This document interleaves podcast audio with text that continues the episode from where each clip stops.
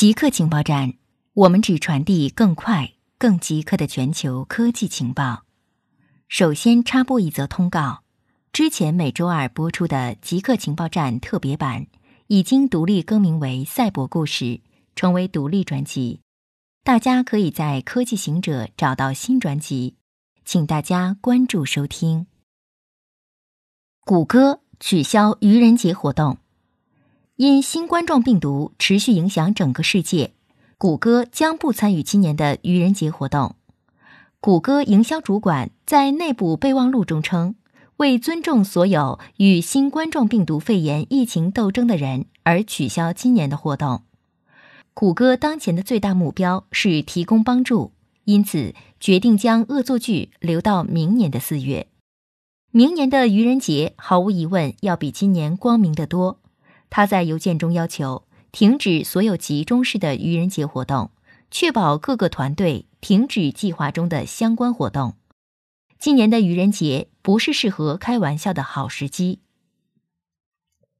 高盐饮食或降低抵抗细菌感染能力。对小鼠的研究发现，高盐饮食可能会降低抵抗感染能力。WHO 建议每天摄入的盐不超过五克。以避免高血压和继而导致的中风和心脏病等。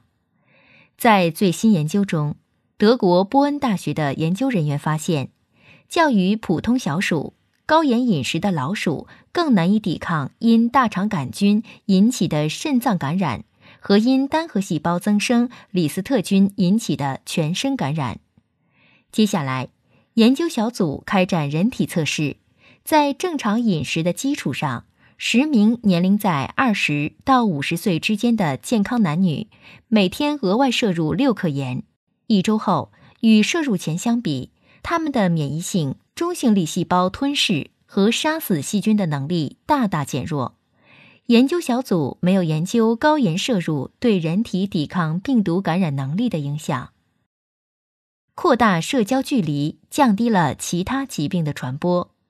世界各国政府正努力让公民远离人口密集地区，以减缓新冠病毒的传播。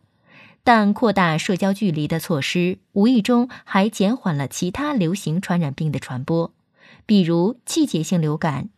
对历史数据和当前数据的比较发现，三月十九日，美国人出现类似流感症状的比例为百分之四点九，而通常是百分之四点零。研究人员认为，这可能是新冠病毒扩散的结果，但到了三月二十三日，这一比例降至了百分之三点三，而往年的数据是百分之三点七。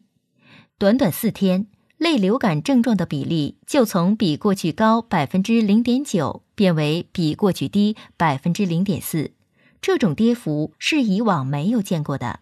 流感和新冠病毒类似。主要通过接触传播。美国新冠感染人数全球最多，科学家曾警告，美国将成为受冠状病毒大流行影响最严重的国家。周四，这一预言成为了现实。数据显示，美国至少已有八万一千五百七十八人感染新冠病毒，这一数字已超过中国和意大利，比其他任何国家都要多。在疫情最为严重的纽约州，确诊病例数在一天之内增加了六千四百多例，达到三万七千二百五十八例；死亡人数升至三百八十五人，住院患者人数激增百分之四十，达到五千三百二十七人，其中一千二百九十人在重症监护病房。特朗普表示，安慰号海军医疗船将于周六前往纽约。这比预期提前了三周。他还指出，美国在抗击病毒方面取得了进展，并质疑中国数字的真实性，强调美国的病死率目前非常之低。疫情推动互联网使用率增长七成。新冠状病毒疫情让世界四分之一的人口处于居家隔离的状态，待在家中的人多数选择了上网娱乐。初步统计数据显示，互联网点击增长了百分之五十到百分之七十，流媒体至少增长百分之十二。二零二零年的电商收入预计将增长百分之五，但疫情导致了电影院关闭，电影行业的损失将达到一百一十亿美元，下跌百分之二十五。电视广告的收入也将减少百分之二十五，尤其是因为很多线下活动取消了。研究机构预测，行业复苏需要十八到二十四个月。流媒体需求的大幅增长，可以从主要平台的反应看出。网飞、脸书、亚马逊等都宣布降低欧洲等地区的视频画面质量。